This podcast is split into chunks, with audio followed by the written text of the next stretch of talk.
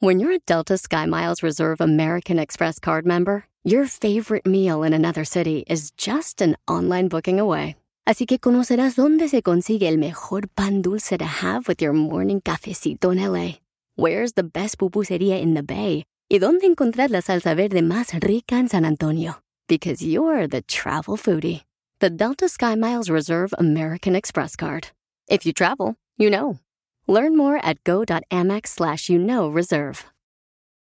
eBay Motors es tu socio seguro. Con trabajo, piezas nuevas y mucha pasión, transformaste una carrocería oxidada con 100.000 millas en un vehículo totalmente único. Juegos de frenos, faros, lo que necesites, eBay Motors lo tiene. Con Guaranteed Fee de eBay, te aseguras que la pieza le quede a tu carro a la primera o se te devuelve tu dinero. Y a estos precios, quemas llantas y no dinero. Mantén vivo ese espíritu de Ride or Die, baby, en eBay Motors. ebaymotors.com. Solo para artículos elegibles se aplican restricciones. El bienestar integral es la forma de encontrar el balance en tu vida y en All for Ness te brindamos las herramientas para encontrar el Ness. Happiness, Wellness, Kindness and Business. Bienvenido.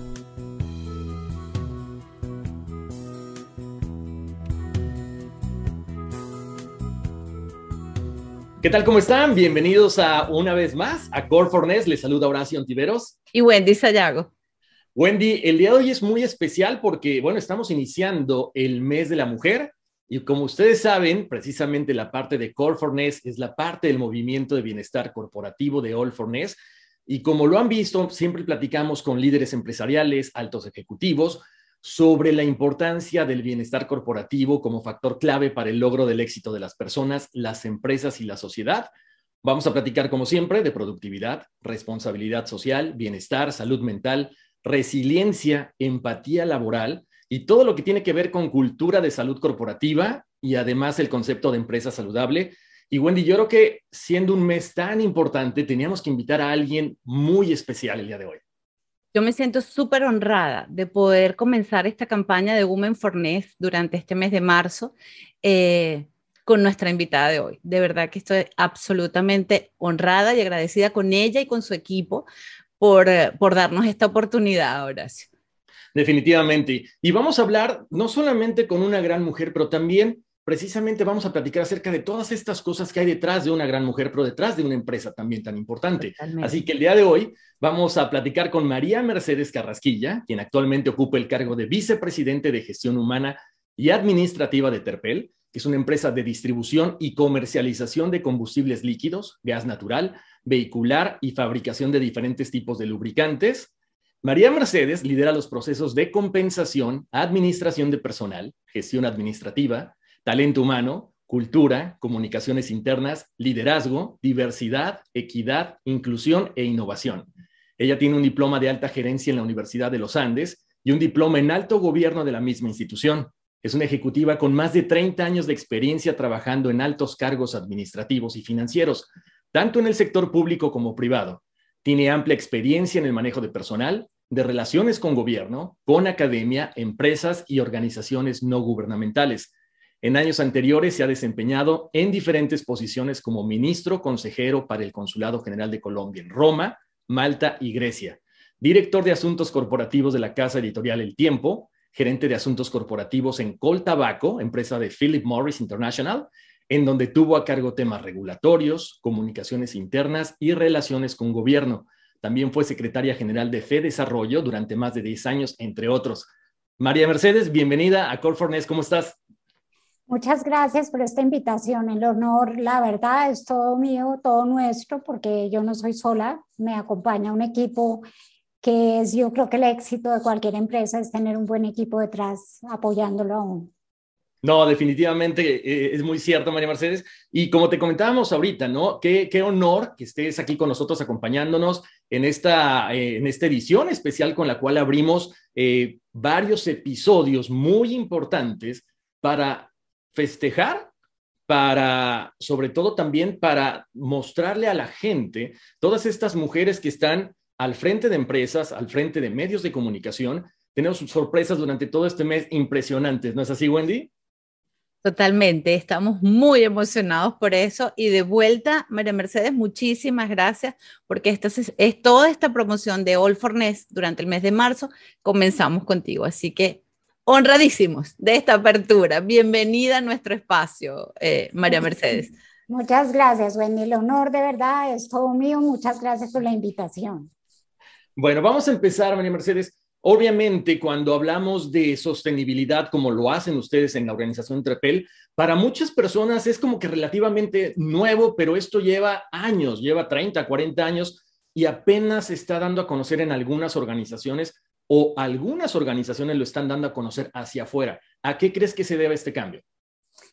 Pues mira, Horacio, yo creo que es un entendimiento de que las organizaciones, digamos, no solo el valor de las organizaciones no es solamente una cosa de costo-beneficio, sino que es el valor de la permanencia eh, en el tiempo que requieren las empresas y el equilibrio de, de la variable económica, o sea, obviamente de producir valor, de producir dividendos para los accionistas, etcétera, pero también en lo social y en el impacto ambiental eh, de, las actividades que uno hace. El equilibrio armónico de estos componentes yo creo que es lo que realmente genera valor y lo que las empresas están dando cuenta que si no hay un equilibrio entre estos, pues no son sostenibles en el tiempo. Eso es lo que yo creería que es la respuesta. Claro, no, pero aparte, eh, bien mencionas, ¿no? Necesitamos un equilibrio en todos los aspectos y últimamente vemos que a raíz de esta situación de una cuarentena, de una enfermedad que nos manda a todos a trabajar a la casa, de repente las empresas están dando la tarea de reinventarse, ¿no? En algunos lugares en Europa dicen, ¿sabes qué? Vamos a trabajar solamente cuatro días para también entonces poder disfrutar de esos tres días como un fin de semana más largo. Y a lo que voy es que para, para, para, para ustedes es bien importante, yo creo que para mucha gente también, sobre todo para parte del equipo humano, cuando de repente llegan estas fechas de Navidad, llegan estas fechas de Año Nuevo y te toca trabajar, pero ustedes llevaron a cabo esto que es la semana de reposición, que se me hace una cuestión muy importante, sobre todo para tener tan contento al personal como también, eh, bueno, todo mundo, ¿no? Es, es, una cuestión familiar, es una cuestión donde quieres compartir más tiempo con tus seres queridos. Entonces, esta semana de reposición que es durante el mes de octubre, los miembros del equipo trabajan una hora más al día para disfrutar de la semana del 24 o 31 de diciembre sin cargo de vacaciones. Cuéntame, María Mercedes, ¿cómo han sido estos resultados? ¿Qué te ha dicho la gente? Si tienes algún caso en específico, me encantaría que nos lo contaras. Mira, esta es una práctica que viene un poco del sector público colombiano y más del servicio exterior en Colombia. Y es que eh, obviamente como las personas están lejos de sus casas, entonces desde octubre trabajan una hora adicional hasta el mes de diciembre y en el mes de diciembre se toman la semana 24 o la del 31.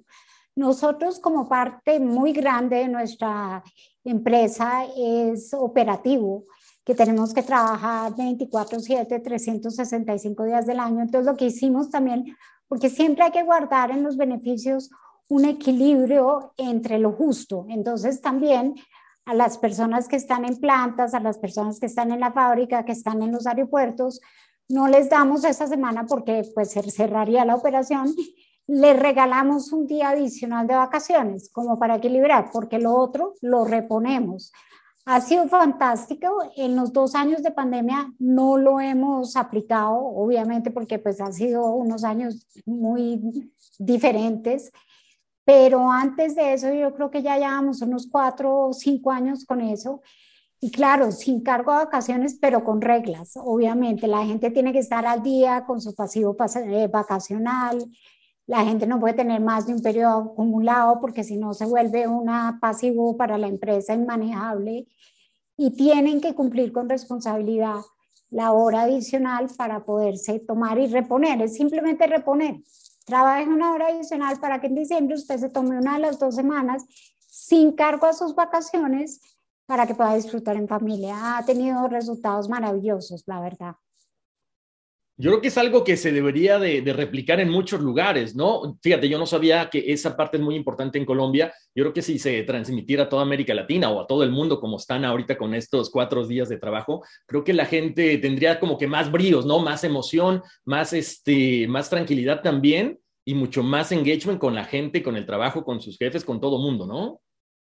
Sí, yo creo que es una práctica bien interesante de balance de la vida personal y de la vida profesional, de que la gente pueda estar, porque no siempre las vacaciones, hay empresas, por ejemplo, que tienen vacaciones colectivas, eso está bien, pero no coinciden siempre con las vacaciones de los niños, por decir algo, las mujeres o los hombres que tienen niños, eh, pues poder pasar, tienen que pedir unos días en octubre. Ahora los colegios, no sé en el resto de América Latina, pero en Colombia tienen semana en octubre, tienen la Semana Santa, tienen en junio, tienen en diciembre.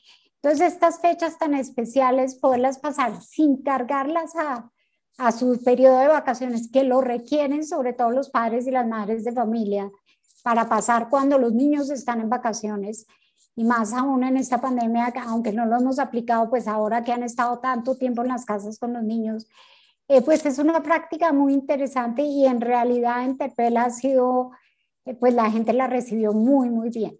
Y como te digo, para compensar y para que ser equitativos y no crear diferencias entre las cosas, entre las personas, entre los cargos, entonces los operadores que tienen que estar, les regalamos un día adicional de vacaciones. No tienen que reponer, sino se les regala un día que preferiblemente sea el 24 o el 31 para que haya coherencia también en eso.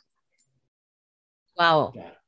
Y, y, sobre todo en una empresa como, como, como la tuya, como de donde tú perteneces, ¿no, María Mercedes? Lo que tú dices, que ustedes no pueden parar. O sea, la operación tiene que ser constante.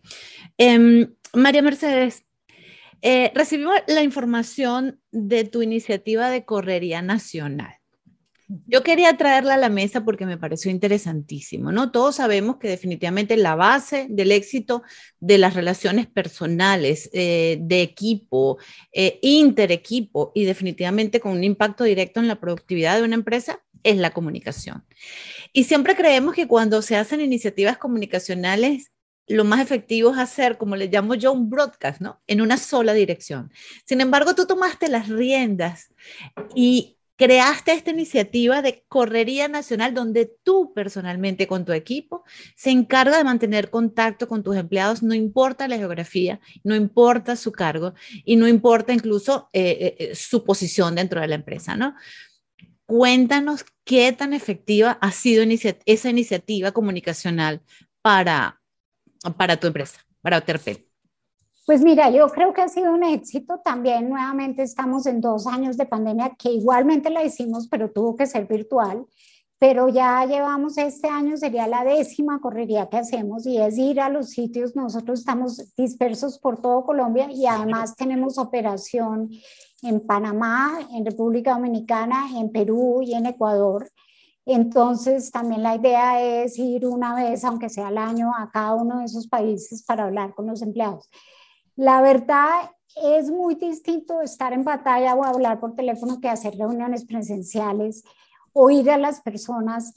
Eh, yo creo que nos beneficiamos, la verdad les digo más nosotros, mi equipo y yo, de lo que los empleados nos cuentan, de lo que ellos se benefician, de lo que nosotros les llevamos, porque por decirte algo, en una geografía tan distinta como la que la colombiana, que tú tienes eh, zonas de tierra totalmente calientes, zonas eh, que están en el páramo, zonas que están en la montaña, etcétera.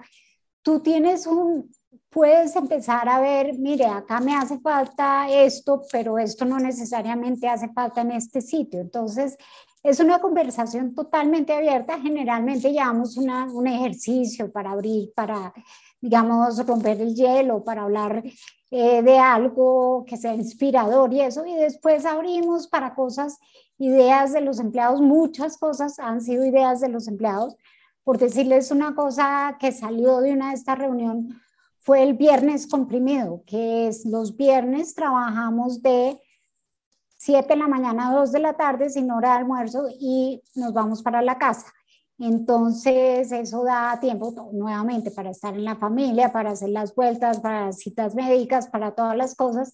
Y también compensamos esto con los operadores y con las personas que no pueden estar.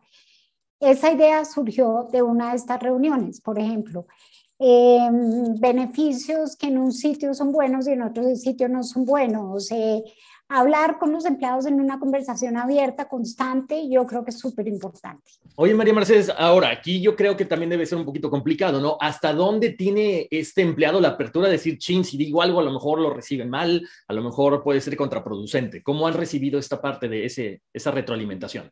Mira, han sido totalmente abiertos. El primer año yo me acuerdo que cuando me lo propuso la gerente administrativa, la verdad fui Acá decimos garrote y zanahoria, a recibir garrote en absolutamente todas partes. O sea, salí exhausta porque había muchas cosas con las que los empleados este, necesitaban, querían, etcétera. Pero después poco a poco se ha ido volviendo una conversación más abierta. Obviamente no se hacen denuncias de ningún tipo ni nada, para eso tenemos una línea de denuncias confidenciales, etcétera. Eh, pero la gente a veces sí se siente con la libertad de decirme nos podemos reunir dos momentos, después pues lo ven a uno allá, quieren contarle un tema, eh, algo que es entre dos personas. Son muy abiertas realmente, son reuniones muy abiertas que, en los que se discuten temas, nos preguntan por temas. Hay otros temas que yo digo, eso no lo puedo discutir porque se está estudiando, eh, pero son realmente muy abiertas las conversaciones. María Mercedes, ¿y cómo manejas el tema de eh, los líderes de esas personas que conversan contigo y con tu equipo? ¿Consigues resistencia? Porque a veces consigues resistencias tanto desde los líderes o como susto de ellos, o has logrado un ambiente seguro donde, donde nadie se siente digamos, amenazado por la conversación abierta que tú generas. No, no, no, no hay resistencia. Generalmente nos reunimos, por decirte algo, si voy a una regional, nos reunimos con el equipo primario, que es el gerente de esa regional, con la persona nuestra que está de gestión humana y eso. Y a veces ellos están presentes en las reuniones y a veces no pero no, no ha generado, al contrario, siempre están abiertos a que los visitemos, siempre están abiertos y en los países las veces que hemos ido es igual. Fíjate, yo creo que esto tiene mucho que ver con lo que platicábamos alguna vez, ¿no, Wendy? De las certificaciones que hemos realizado. O sea, cuando el equipo se abre y empiezas a recibir la, retroalimentación, la gente te ve como un buen líder porque lo estás tomando en cuenta. Y creo que, aquí lo vemos claramente, ¿no? Con, con Terpel. Totalmente, Horacio. De hecho, el concepto que nosotros siempre manejamos de, equipos empáticos y, de empresas generosas, la base es precisamente iniciativas como las que está implementando María Mercedes, de comunicación. Sí, totalmente. Nosotros comunicamos todo también, como dijiste al principio, estamos, eh, tenemos a cargo las comunicaciones internas y tenemos varios canales para eso, comunicados escritos. Eh, por ejemplo, hace un año y un mes cambiamos de presidente. Nosotros teníamos una presidente mujer que estuvo durante 12 años con nosotros y pues ya decidió no eh, dedicarse a, a, temas un poco menos intensos que una compañía de este tamaño. claro. Y, y, el nuevo presidente era un vicepresidente acá pero abrimos un espacio, el equipo de comunicaciones se inventó, de comunicaciones internas, se inventó un espacio que se llama En Contacto con Oscar. Oscar Bravo es nuestro presidente. Lo hacemos cada mes y hay una apertura total. Se comunica no solo Colombia, sino todas nuestras filiales, o sea, todos los países y le hacen preguntas de todo tipo. Ahora en la pandemia es, vamos a volver del todo, no vamos a volver del todo, ¿cuántos días? ¿Por qué tres y no dos? ¿Por qué dos y no uno? Y con el presidente son igual de abiertos, pero porque a comunicaciones internas se le ocurrió este espacio eh, de poder posicionarlo, porque después de tener una mujer durante 12 años, una mujer además que era muy empática, muy cercana a la gente, que venía a ser vicepresidente también, pues abrimos ese espacio con el nuevo presidente y ha sido espectacular. O sea, se llama en contacto con Oscar y la gente lo espera, se comunican hasta mil personas cada vez que hacemos. Queremos hacerlo obviamente presencial, COVID.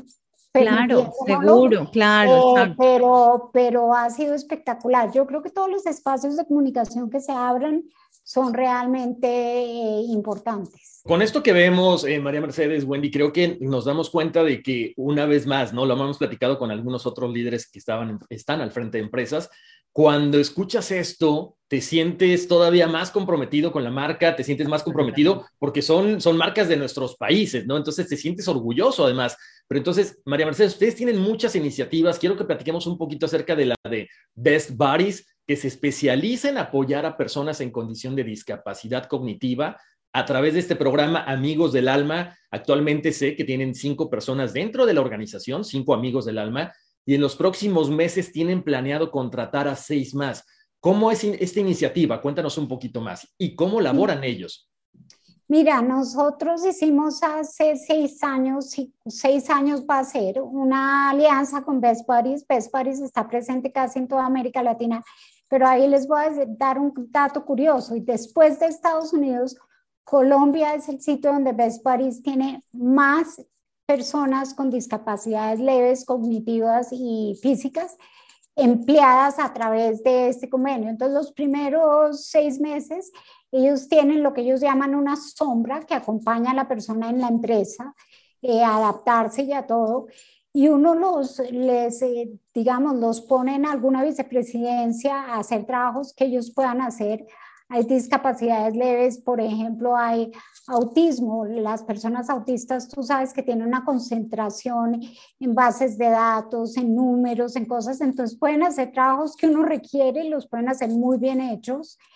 Eh, ahora, por ejemplo, en la pandemia, el retorno a las oficinas los pusimos a hacer vigías de la, de la bioseguridad. Entonces, ellos lo que hacen es eh, entrar y decirle a uno que se ponga el tapabocas, que se lave las manos, que hay más personas que el aforo permitido. Eh, y tenemos nuevamente, acá vuelvo y digo, puede sonar un poco cliché, como dije con los empleados, pero es mucho más lo que ellos le dan a la empresa que lo que uno le da a ellos.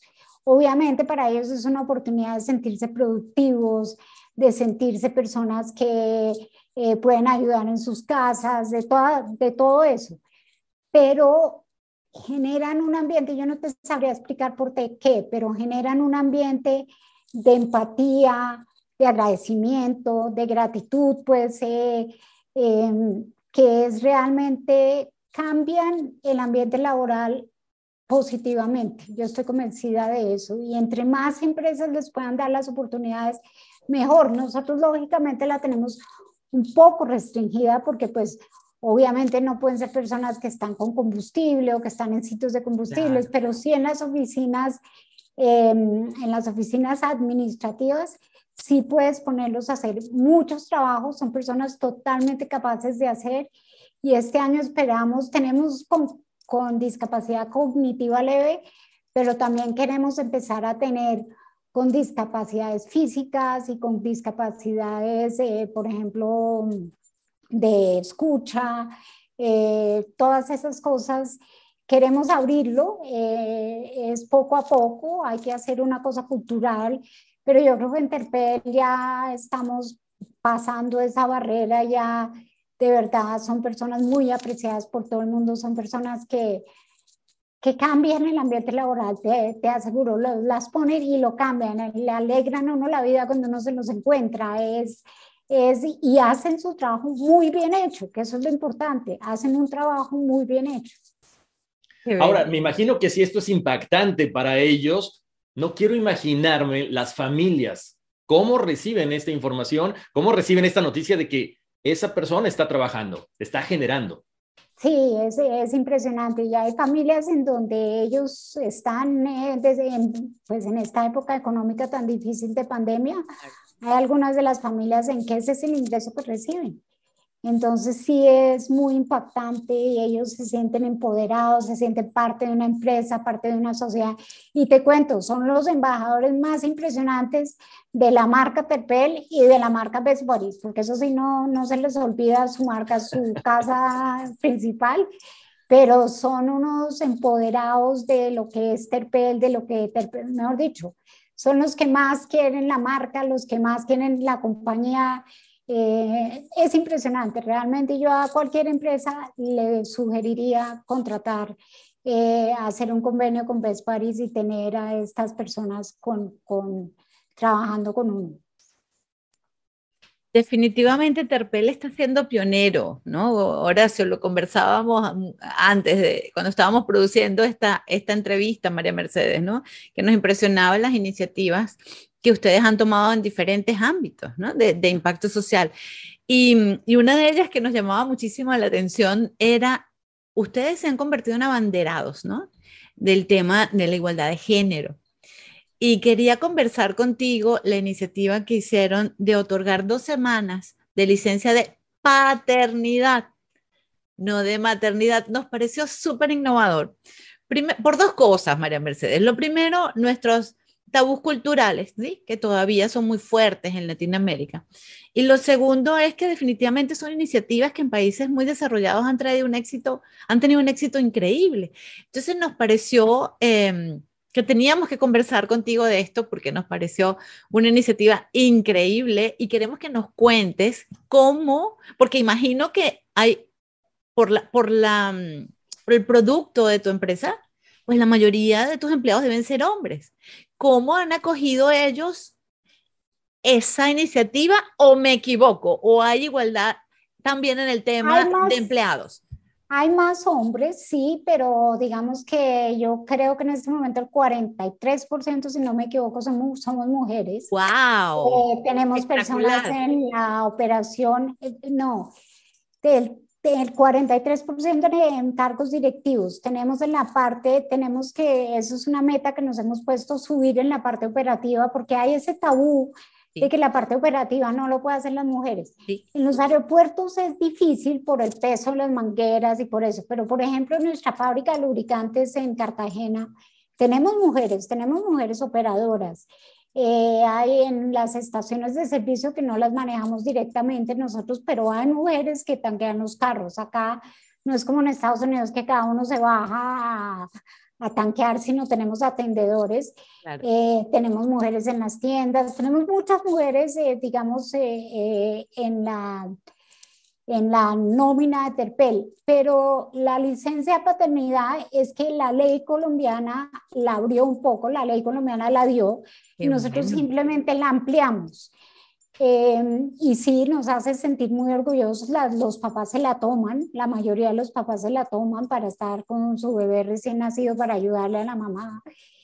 Eh, y hay otra que a mí me parece todavía más, más innovadora porque esa la ley si no la he hecho. Entonces dijimos, eh, la edad de la pensión en los hombres en Colombia es los 62 años. Y la, la, la, la pensión para la mujer en Colombia es 57 años. Entonces lo que dijimos fue, la mujer que cumpla 57 años y quiera voluntariamente quedarse hasta los 62 o hasta los 60 o hasta los 61, puede hacerlo. Entonces ya igualamos también la edad de pensión de hombres y mujeres en TEPEL. Entonces, porque, porque es curioso que que decimos igualdad, pero por unas cosas sí, por otras cosas no. Entonces, lo que nosotros tratamos de ser es coherentes con todas las cosas. Entonces, si los hombres se pueden pensionar a los 62, pues las mujeres también. Entonces, lo dejamos así. Hay personas que han decidido quedarse hasta los 60, personas que se han ido a las 61, personas que dicen yo me quedo hasta los 62. Em, y pues esas son como iniciativas que vamos sacando con mi equipo. Nuevamente, esto todo es trabajo de equipo. Eso todos son ideas de un equipo em, y que no las aprueban. Tenemos también, no es que yo pueda decir, mire, las mujeres mañana, no, eso tiene que ir al comité y tiene que ir. Y tenemos realmente un equipo directivo, una junta directiva, unos accionistas abiertos a estas ideas. Eh, generosos y que, y que les suenan las ideas que, que, uno propone, que eso es muy importante, ¿no? Tener a toda esta gente on board con lo que uno propone. Qué bueno porque eh, definitivamente si la alta gerencia no tiene esa conciencia, pues por mucho que los equipos, ¿no? Generen iniciativas si no tienen el apoyo, yo siempre digo que si no tienen el apoyo de los de arriba y de los de abajo, no logramos nada, ¿no?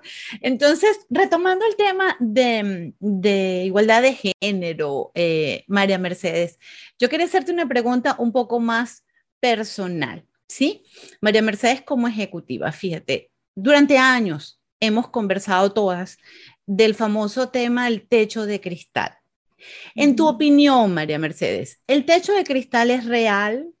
¿Es real impuesto por la cultura, especialmente en temas ejecutivos donde, donde, y, sobre todo en segmentos de la economía que son un poco más machistas? ¿O nos la imponemos nosotras mismas? ¿Qué te parece a ti? ¿Cuál ha sido tu experiencia?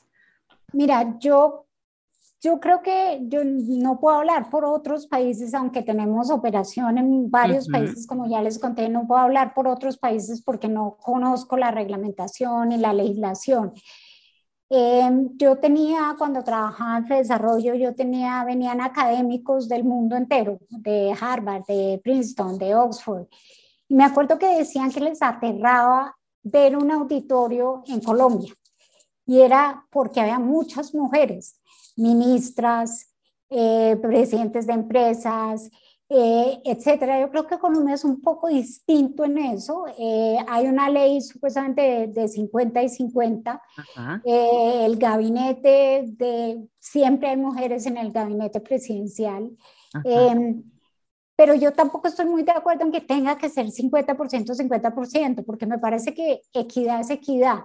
Es en igual términos de condiciones, compitamos los hombres con las mujeres y el que se gane la posición, se gana la posición. No creo en eso de decir para esta posición una mujer. No, no estoy de acuerdo. El que gane, si es hombre o mujer, es el, el que gane. Interpel, como les conté, tuvimos presidente mujer hasta hace un año y dos meses, durante 12 años. En este momento somos tres vicepresidentes mujeres. Si miramos el siguiente nivel de gerentes, yo creo que el 50% o más son mujeres. En directoras creo que es incluso mayor, en directores, que es el siguiente nivel. Entonces yo creo que el techo de cristal es un poco, no sé, en otros países puede que, que exista. Acá yo veo muchas mujeres presidentes de empresas, yo veo, pero también veo en la Corte de Estados Unidos mujeres, lamentablemente una de las más eh, significativas acaba de morir, pero pero yo creo que ese techo no lo autoponemos, imponemos un poco nosotras. Em, sí, tener niños y crear niños y estar con niños pequeños es difícil, eh, estar trabajando 20 horas y, eh, o 10 o 15 horas y tener niños en la casa, pero también creo que el COVID cambió un poco eso, porque el mundo no va a volver a ser igual. El mundo va a ser híbrido, entonces las mujeres van a poder estar más tiempo con sus hijos, van a poder em, estar más en sus casas. Eh, entonces yo, yo realmente nunca he sentido discriminación por ser mujer, nunca he sentido eh, barreras por ser mujer. Em, las he sentido de pronto en otros, en otros contextos, pero no por ser mujer, sino por otro tipo de cosas. Eh, pero por ser mujer yo no, yo no lo siento, ni digo esta posición en mi equipo la quiero para un hombre o para una mujer. En recursos humanos generalmente somos más mujeres, pero en mi equipo ahora, digamos, tengo, tengo hombres bastantes en cada uno de los equipos. Eh, no, yo no creo mucho en, que pongan una barrera. Yo creo que nos la autoimponemos o tomamos la decisión de quedarnos con nuestros hijos y quedarnos en nuestra casa. Pero creo que es una cosa de decisión y de disciplina y de, de decisión de vida, digamos. Exacto. Y tomando esas palabras, María Mercedes, ¿en cuántos foros escuchamos de, de, empoderamiento a la mujer? Y escuchamos incluso el tabú que nos da miedo el éxito profesional. ¿Qué piensas tú de eso? ¿Es cierto? ¿O es que no nos da miedo, pero entonces queremos resguardar ese equilibrio que tú conversabas ahora entre lo personal y lo profesional? Em, ¿O nos pueden, incluso nuestros preconceptos, nos limitan al éxito? Mira, yo creo que a nosotros no nos da miedo el éxito profesional yo creo que no es nuestro único fin. Ajá. Creo que ese, es más. Nosotros tenemos una, una, em, un espectro más grande de éxito o de, sí, yo creo que, es, que no es que nos dé miedo, sino que no es nuestro único fin Y eso puede ser un sesgo y yo creo que hay que quitarlo porque los hombres también hoy en día pueden quedarse en la casa con los niños o pueden hacer otras cosas distintas y es válido. Si la mujer le va mejor y quieren que el, y el, señor, el señor se puede quedar con el niño mientras cumple, entra al colegio, pues ¿por qué no? Entonces yo creo que eso tiene que cambiar, pero yo creo que eso es un sesgo que ha cambiado poco a poco, eh, pero, pero yo diría que es eso, no es que nos dé miedo, sino que no es nuestro único fin, es el éxito profesional, creo yo. De acuerdo. Qué interesante escucharlas en, esta, en estos momentos, ¿eh? tanto Wendy como María Mercedes, porque sí, de repente, eh, lo comentábamos alguna vez, ¿no, Wendy? Eh, estamos así como que ese estigma de los hombres que se quedan en casa es porque, mm, no sé, de repente tienen que hacer ciertas cosas que normalmente no hacían, que tienen que hacer de comer, que tienen que lavar, que tienen que arreglar la casa pero es, es interesante lo, lo, que ustedes mencionan y, qué bueno escucharlo de gente con esta experiencia que tienes tú, María Mercedes, con tantos años y, al frente de tantas cosas que has hecho tan importantes. Y, una pregunta, María Mercedes, eh, sabemos que el 2020 fue muy importante para ustedes porque, bueno, Terpel siempre está innovando, como decía Wendy, eh, siempre está tratando de hacer cosas nuevas. Y es muy importante el 2020 porque ustedes ganan el premio portafolio, que es el reconocimiento más importante del país a las empresas y personas que han superado las expectativas, los promedios de sus propios sectores y entornos, y lo hicieron en la categoría de gestión del recurso humano. ¿Qué compromiso genera en el equipo el ganar este tipo de premios, no solamente en la parte de arriba de los que están tomando este tipo de decisiones, porque tú lo decías también, gracias a, a todo este equipo y por fortuna tienen gente que es visionaria, que apoyan y que, bueno, los resultados aquí los estamos viendo, ¿no? Mira, yo creo que te pone la vara más alta, te pone la vara de seguir siendo, no vuelves a tener el premio portafolio porque ese se da, se da una vez en cada categoría, pero te pone la vara alta en que tienes que seguir eh, siendo innovador, tienes que seguir viendo qué se está haciendo en el mundo, oyendo a otras empresas a ver qué están haciendo, eh, seguir gestionando el talento de una manera positiva, de una manera que la gente sienta orgullo. Nosotros hace poco también hicimos eh, la medición del Organizational Health Index de McKinsey y sacamos una calificación altísima, altísima. Terpel es una empresa, Terpel realmente uno tiene que estar adentro para saber lo que es eh, de, de, cultura y de lo que la gente quiere a Terpel y uno no se la cree. Y McKinsey en su momento nos dijo, mire, voy a voy a hacer unos grupos focales porque esta calificación tan alta, hizo los grupos, hizo dos o tres y dijo, no, sí, la calificación es así de alta. La gente siente orgullo por la empresa, siente orgullo por, eh, por trabajar en ella, pero yo creo que eso viene acompañado de otras cosas, ¿no? Tenemos unos accionistas, como yo les decía, de una generosidad infinita. Cuando empezó la pandemia, uno veía empresas que decían, se baja el 50% del salario, se sale del 20% del personal. Nuestros accionistas dieron, todos los que entramos juntos a esta crisis, vamos a salir juntos de esa crisis. Pues, ¿cómo no generas orgullo así en los empleados? En nosotros mismos. Eh, tuvimos, eh, no nos bajaron el sueldo, no, todas las personas se les mantuvo la empleabilidad. En muchos casos, el único salario que entraba era eh, de la persona que trabajaba en Terpel, porque mucha gente se quedó sin puesto, sin trabajo.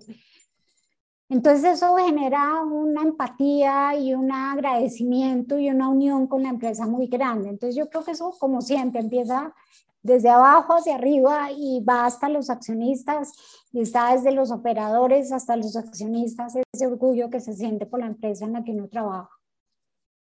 Claro, no, pero aparte sabes que yo creo que lo, hemos mencionado mucho en algunas entrevistas, María Mercedes, es bien importante porque cuando la gente, precisamente cuando nosotros compartimos estas entrevistas, yo creo que hay mucha gente de otras empresas también que dicen, wow, yo no sabía de esta iniciativa y sería excelente poder conocer más para también implementarla dentro de las empresas que ellos laboran.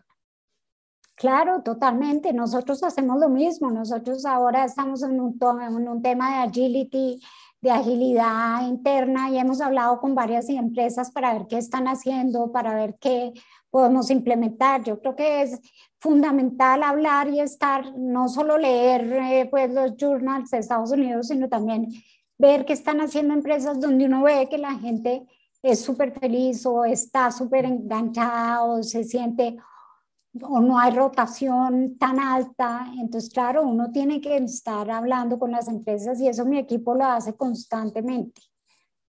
Claro, no, y enhorabuena, porque aparte también lo comentamos alguna vez, Wendy, pensábamos que muchas veces en, en, algunas partes de Europa eran innovadores, pero cuando estamos ahora entrevistando a toda esta gente en América Latina, estamos a la par, estamos al mismo nivel o incluso en algunos factores mucho más arriba.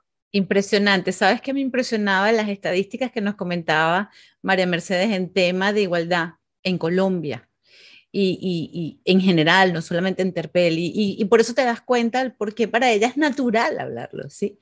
Porque parte de la cultura, parte incluso de la legislación apoya esto. Entonces, de verdad que ha sido tan enriquecedor, María Mercedes, poder conversar con líderes como tú, de entender que que sí, que no estamos tan atrás, claro que no, de ver cómo empresas latinas han, pues, han marcado la pauta en empresas globales, en organizaciones globales que han asumido los modelos que se han generado en América Latina. Em, de verdad que da muchísimo orgullo conversar con líderes como tú. Eh, yo siempre digo, yo creo siempre primero en la humanización del líder. Todos somos personas, ¿sabes? Y escucharlos a ustedes en estas posiciones donde tienen que lidiar no solamente con tus retos personales y más en estos momentos de crisis, sino también con los retos de tu organización y llevarlos a, a través de estas iniciativas tan innovadoras, tan humanas, tan que logran tal conexión que de verdad a Horacio a mí, te digo, nos da un orgullo enorme conocer las cosas que están haciendo líderes como tú en toda la región. Es, e, es, increíble, para nosotros es una experiencia impresionante.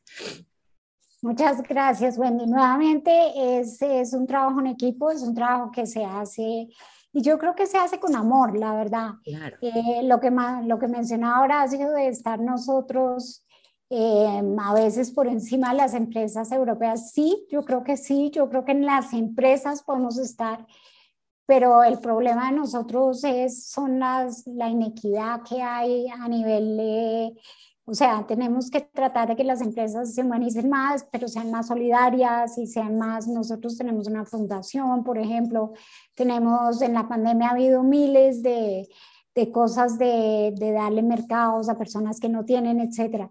Lo que creo que yo no creo que el problema de América Latina sean las empresas, sea el interior de las empresas, sino son la, inequidad en las sociedades, en esa inequidad económica que hay tan enorme en, en América Latina, es lo que tenemos que cerrar y es lo que yo creo que las empresas tratan de hacer también. Finalmente, eh, María Mercedes, eh, quisiera que me contaras qué procesos vienen más adelante, qué cosas quieren mejorar, qué vendría o qué quieren implementar para un futuro, para la empresa, para Terpel. Mira, yo creo que el mundo cambió, o sea, yo creo que el COVID nos cambió a todos y yo creo que todas las empresas tenemos que ver cómo nos vamos a adaptar a eso. Eh, ahora estamos en un modelo híbrido en que estamos los de las oficinas administrativas, que ahí también es importante mencionarlo, estamos viniendo dos veces a la semana y los otros días en la casa. Em, entonces yo creo que mucho va a tener que ver con eso, con qué estilos de trabajo se adoptan, con qué estilos, eh, formas de trabajar, porque también las leyes laborales a veces tratan de regular tanto que, que, que lo que hacen es obstruir lo que una empresa puede libremente hacer. Eh, pero creo que hay que saber qué formas de trabajar. Yo creo que las generaciones futuras, si antes eran distintas, ahora sí que van a ser distintas después de esto. Entonces, entenderlos, saber qué quieren. O sea, eso de decir los millennials son rarísimos, yo creo que es una excusa.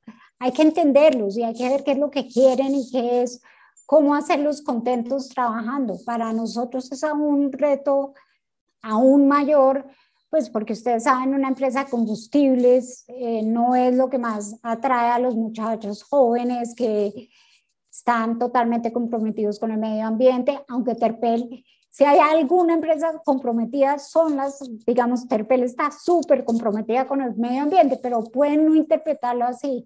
Entonces yo creo que nos falta entender más a las generaciones futuras eh, ver qué los engancha, ver qué los hace permanecer en una empresa, porque a veces llegan y se van a los seis meses. Eh, yo creo que eso es algo que nos falta, agilidad también en esos temas de contratación, eh, de, de cargos que ahora son los cargos más importantes en todas las empresas, que son los digitales. Eh, entonces ahí tenemos que innovar de alguna manera, nos hace falta, ya lo estamos haciendo poco a poco, estamos en baby steps hacia ese camino, pero, pero nos falta eh, innovar en agilidad, innovar en, en qué quieren las generaciones futuras y cómo atraerlos y cómo mantenerlos enganchados y enamorados de una empresa, porque son, son generaciones distintas. Y si los millennials son distintos, los que vienen después, que no me acuerdo cómo se llaman, son aún más distintos. la generación Z son complicadísimos porque vienen a rompernos todos los estándares, los, los de los nuestros, los de los millennials. Tienes toda la razón. Entonces yo creo que eso es parte también de, de, de lo que nos hace falta. Yo afortunadamente tengo un equipo joven, bastante joven, eh, que ayuda en esas cosas la innovación también, o sea, el mundo cambió y hay que adaptarse a ese mundo. Entonces creo que nos falta todavía ver realmente qué tanto cambió y cómo vamos a hacer para, para las contrataciones, para mantenerlos contentos, para los beneficios. Los beneficios a un muchacho millennial, una póliza exequial no le importa, no, no le hace la diferencia. En cambio, pues a otras personas sí, entonces hay que reemplazar ese beneficio, hay que volverlos más flexibles. Tenemos varias cosas en las que nos falta, obviamente, tenemos cosas buenas, pero tenemos cosas en las que nos falta eh, mucho, realmente. Bueno, pues nos va a dar mucho gusto estar en contacto contigo para saber qué cosas se están implementando, cómo va creciendo y, y mil gracias por tu tiempo, María Mercedes.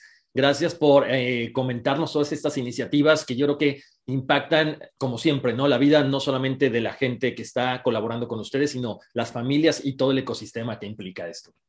No, muchas gracias a ustedes por la invitación. Fue un gusto hablar con ustedes, eh, conversar este rato realmente muy agradable y mil gracias por la invitación.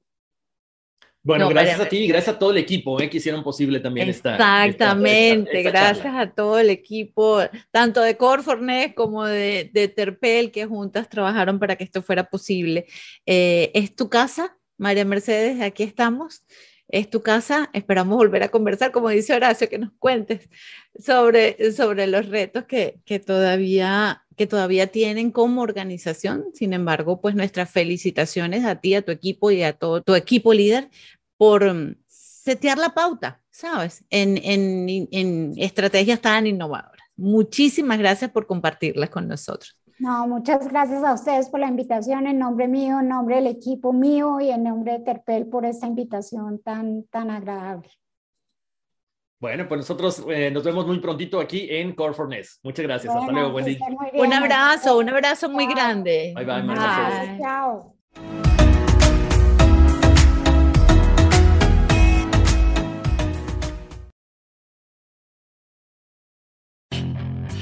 Hacer dinero de manera difícil, como degustador de salsas picantes, o cortacocos, o ahorrar dinero de manera fácil con Xfinity Mobile. Entérate cómo clientes actuales pueden obtener una línea de un límite intro gratis por un año al comprar una línea de un límite. Ve a es.xfinitymobile.com. Oferta de línea o límite gratis termina el 21 de marzo. Aplican restricciones. Xfinity Mobile requiere Xfinity Internet. Velocidades reducidas tras 20 GB de uso por línea. El límite de datos puede variar. The legends are true. But overwhelming power! The sauce of destiny. Yes! The most legendary sauce has arrived as McDonald's transforms into the anime world of WickDonald's. The greatest flavors unite in all new savory chili McDonald's sauce to make your 10-piece Wick Nuggets, fries, and Sprite ultra-powerful. Unlock manga comics with every meal and sit down for a new anime short every week only at WickDonald's. Ba-da-ba-ba-ba, go! At participating McDonald's for a limited time while supplies last.